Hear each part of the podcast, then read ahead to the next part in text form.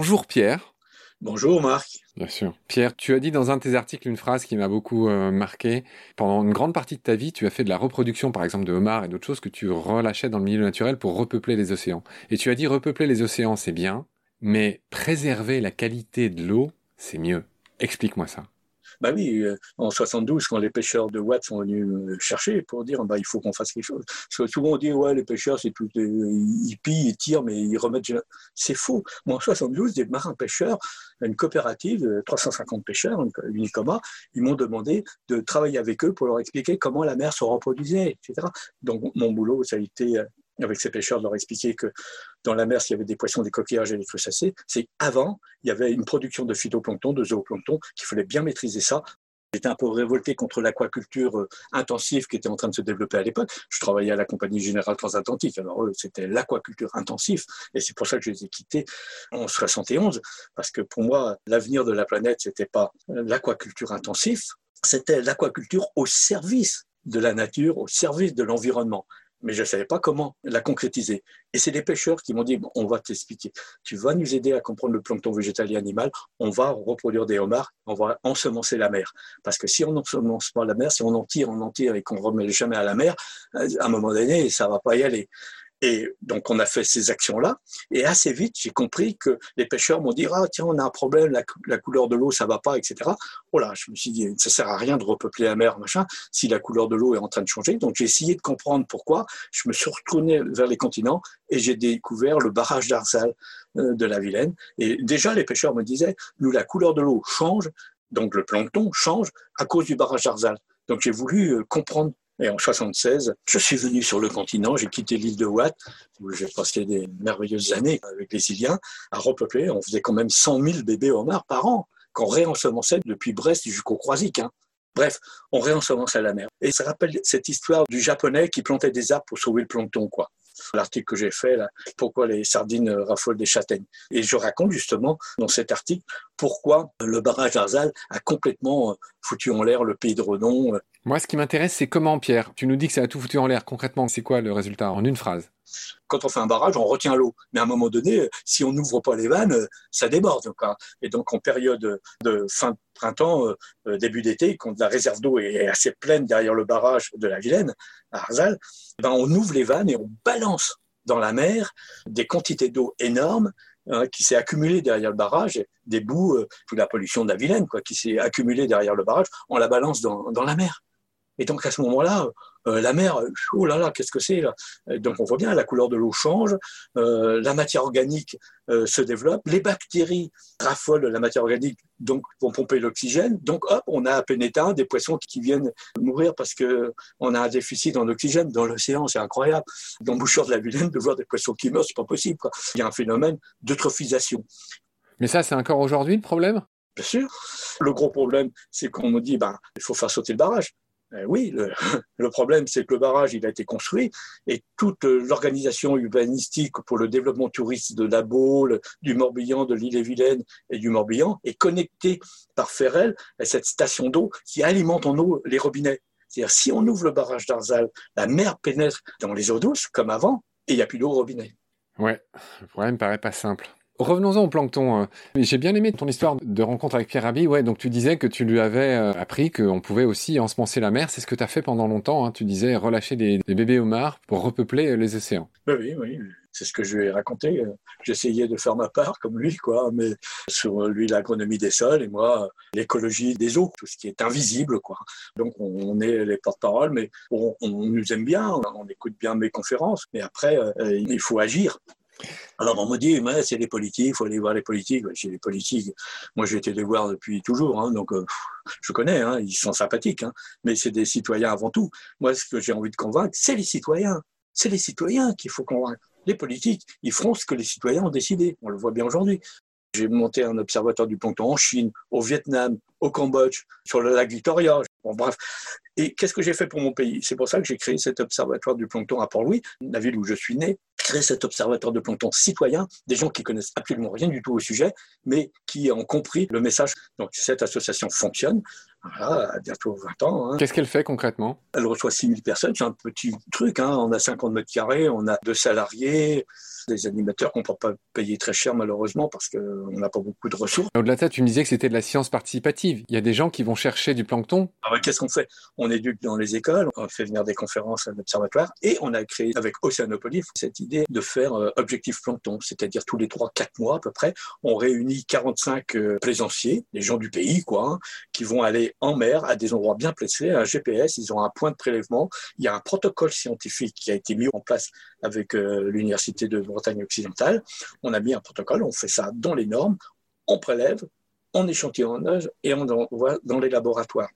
Parce que les scientifiques qui s'intéressent au plancton, ils existent, ils sont peu nombreux. Et ils peuvent pas être sur tout le littoral en train de faire des prélèvements. C'est pas possible. Mais j'ai dit, mais les citoyens, on peut prélever et t'emmener les échantillons. Et c'est là qu'est venue l'idée, quoi, de créer. Euh, c'est une belle idée. Euh, six ans maintenant, euh, parce qu'on est parti pour des années. Mon idée, c'est pas d'observer le plancton de façon aléatoire, comme on le fait de temps en temps, mais c'est de l'observer quotidiennement. Alors pour l'instant, on y va tous les trois mois, hein, on observe, mais ça a permis aussi de créer des mini, des petits observatoires de plancton, des associations qui sont créées en France pour observer, un peu comme euh, ceux qui observent les oiseaux. Vous savez, ils observent les oiseaux. Oui, ou la qualité de l'air. Je pensais à la qualité de l'air aussi. Voilà, donc la qualité de l'air. Là, je travaille sur un projet qui s'appelle odysseus.org et donc, ce projet-là, c'est d'étudier les embruns marins, les aérosols marins. Est-ce qu'on ne trouve pas dans ces aérosols marins ou ces embruns marins ces déchets plastiques microscopiques ou ces planctons toxiques ou ces diatomées formidables? Tu es en train de dire qu'il pourrait y avoir du plancton même dans les embruns, c'est-à-dire dans les gouttelettes d'eau de mer en suspension dans l'air? Bah oui, tu sais bien que les nuages, ils sont formés par qui? Par l'évaporation de la mer. Et il y a un laboratoire de Clermont-Ferrand qui étudie euh, la formation des nuages. Et ils ont découvert que dans les, nuages, il y avait des micro-organismes marins. Donc ils sont intéressés. Donc je travaille avec eux, là, avec euh, pour voir comment se fait le transfert euh, de l'océan jusqu'au nuage. C'est extraordinaire. On s'approche de la fin de ce deuxième épisode. Est-ce qu'on a tout dit? Est-ce qu'il y a des choses qui te tiennent à cœur ou des processus qu'on n'a pas expliqués que tu voudrais faire maintenant? Non, non, ce que j'aimerais, c'est qu'il y ait un média. Hein. Il y a les journaux, il y a la radio, il y a la télé. Je suis un être humain, Pierre. Je suis d'abord un être humain. C'est un être humain. Si on pouvait avoir euh, des gens comme toi qui multiplient aussi, qui fassent connaître au plus grand nombre l'importance du plancton. Je pense que ton message, en tout cas moi je l'ai entendu, mon ami Patrick qui m'a conseillé ton livre et qui m'a fait te connaître, je comprends l'importance. Enfin, je pense que n'importe qui, sans être scientifique, peut comprendre dès lors qu'on sait que le plancton produit 50% de notre oxygène et absorbe la moitié de notre CO2 minimum, l'importance de mieux le comprendre et surtout de mieux le protéger. Et on voit bien qu'avec toute la merde qu'on rejette dans les océans, hein, ça c'est pas nouveau malheureusement, ben, il n'y a pas que les poissons qui souffrent ou les ours blancs, etc. Il y a aussi le plancton. En préparant cette émission, tu m'as dit que tu avais aussi rencontré Jean-Marie Pelt.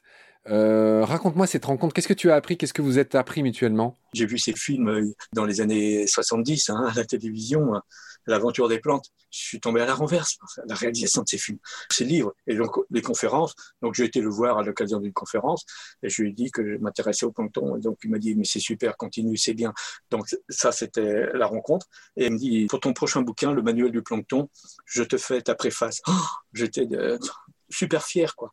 L'éditeur me demandait la préface de Jean-Marie Pelt, mais il répondait plus au téléphone. Puis j'ai appris quelques semaines après qu'il était décédé d'un cancer. Quoi. Et ça, c'était terrible pour moi parce que je l'avais au téléphone et j'avais l'impression que quand il me parlait, il était en pleine santé. Quoi. Mais non, il était en fin de vie, en fait. Quel est le message que tu retiens de Jean-Marie Pelt, Pierre? Quel est le message numéro un que tu retiens de ta rencontre? C'était un grand herboriste, euh, pharmacien, euh, connaissance des plantes. Il a su euh, communiquer dans la série L'aventure des plantes, mais c'est à voir. On devrait les ressortir, ces films. C'est une série, 12 films, je crois, qu'on peut voir à l'INA. Moi, je disais, c'est à tomber la rose. Et eh ben, les deux premiers épisodes, c'est sur quoi? Sur le phytoplancton. Ah, ah oui, les deux premiers épisodes, c'était sur le phytoplancton déjà. Parle-moi de ton travail avec Perrin sur Océan. Jacques Perrin je vais faire court. Un jour, on me demande de venir faire des conférences sur le plancton à Paris. J'étais en bas du Muséum national d'histoire naturelle. J'avais un grand écran, je faisais des conférences. J'avais ma goutte d'eau, je mettais la goutte d'eau, je racontais ce qu'on s'est raconté là sur le plancton. Dans les gens qui venaient écouter en plein air, il y a une équipe qui est venue me voir, elle me dit Mais tu fais ça depuis quand? Oh, Depuis toujours. Tu peux nous montrer, tu as un microscope? Oui, j'ai mon microscope qui est à côté. Donc je mets la goutte d'eau, on va dire, oh, c'est intéressant ce que tu fais. Je savais pas qu'il Il dit, bon, est-ce qu'on peut se rappeler un de ces jours? Ouais, ouais. Donc, euh, il me rappelle, quelques jours après, il me dit, voilà, euh, on a parlé de toi Jacques Perrin, et, il aimerait bien que ce soit toi qui t'occupes de la partie plancton du film océan. J'ai tombé à la renverse, j'ai dit, mais attendez, c'est pas possible. Avec le microscope que j'ai, je pourrais pas faire des images, euh, voilà, sur grand écran. Il dit non, non, pas de problème, on va fabriquer un microscope spécialement pour le tournage. Et ils ont fabriqué un microscope énorme avec des ordinateurs, voilà, un truc très compliqué, quoi. Et donc, euh, on a fait le tournage à Oceanopolis euh, de la séquence. Euh, j'avais le droit à 45 secondes. Elle est très courte, mais elle est vraiment superbe. Voilà, j'avais un scénario. Jacques Perrin m'avait envoyé un peu ce qu'il attendait de, de voir sur l'image. Donc, j'avais compris ce qu'il voulait. Et donc, moi, j'ai fait le casting. J'ai trouvé les plantons qu'il voulait voir en scène. Et après, il y avait le réalisateur, Jacques Clouseau, qui était là. Il y avait une équipe de huit techniciens qui faisaient tourner cet ordinateur avec son, microscope. Parler des diatomées, des copépodes? Bah, On parle pas de ça dans le film, non. Il me disait en gros, euh, euh, toi dans la séquence qu'on voudrait voir le plancton, on est dans l'espace, on est dans le cosmos, et surtout, faut pas qu'on s'imagine qu'on est dans la mer, quoi. Voilà. Son idée, c'était que la vie est née du cosmos, quoi. Et donc, euh, on démarre dans le noir, on voit, on voit scintiller des étoiles. Les étoiles, c'est pas des étoiles, c'est du phytoplancton que j'avais mis sur fond noir, quoi. Et à un moment donné, on voit une planète qui traverse l'écran, quoi. En fait, c'est un, un œuf de homard qui traverse. On a l'impression que c'est une planète qui traverse l'écran euh, dans les étoiles. Ah oui. Le microcosme et le macrocosme, Pierre, c'est un peu ça. Voilà. Et à un moment donné, on voit une multitude de petits satellites. Donc j'ai fait la reproduction d'oursins. J'ai compris que ça pouvait ressembler à des lemmes, tu sais, qu'on envoyait dans l'espace à l'époque. Et donc euh, on voit ces petits satellites qui tournent autour de cette boule noire qui traverse l'écran, quoi. Et ce sont fait des larves d'oursins. Il me dit surtout, mets pas de verre. Hein. Je dis oui, mais si je ne nourris pas, mes larves vont crever. Donc j'arrivais tôt euh, à 6 heures du matin, je leur donnais à bouffer à mes larves d'oursins, de façon à ce qu'à 9 h 10 h quand l'équipe de tournage arrivait, eh ben, les oursins avaient digéré leur plancton, donc il n'y avait plus de traces vertes à l'intérieur. Il dit parce qu'on est dans le cosmos, tu comprends, euh, dans le cosmos, si on commence à parler de photosynthèse, on est foutu, quoi. voilà, c'est la forme des larves d'oursins qui l'intéressait, quoi. Voilà. Et c'était une belle rencontre parce qu'après on a échangé par téléphone. Euh, on s'est vu euh, à la radio. J'ai fait une émission avec CO2 Mon Amour avec Denis Chessou et, et lui par téléphone comme ça. C'était super. il m'a bien rendu et il m'a autorisé à, à utiliser euh, certaines images pour euh, la voix des océans.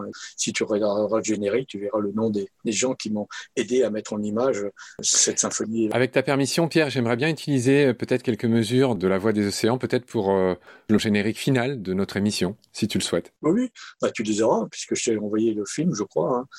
Ouais. Bah, je prendrai un petit bout de musique et je le mettrai dans le générique de la fin de l'émission. Voilà, vers la fin, il y a une voix de soprano aussi qui est super belle.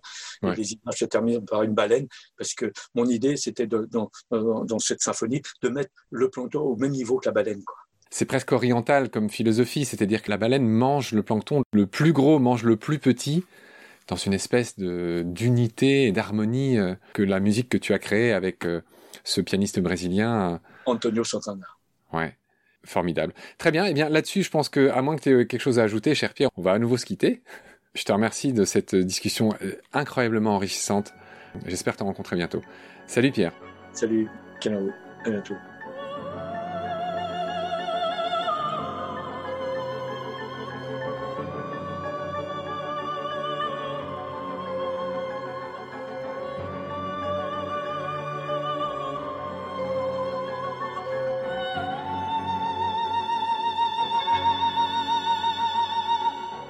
Fin de cet épisode.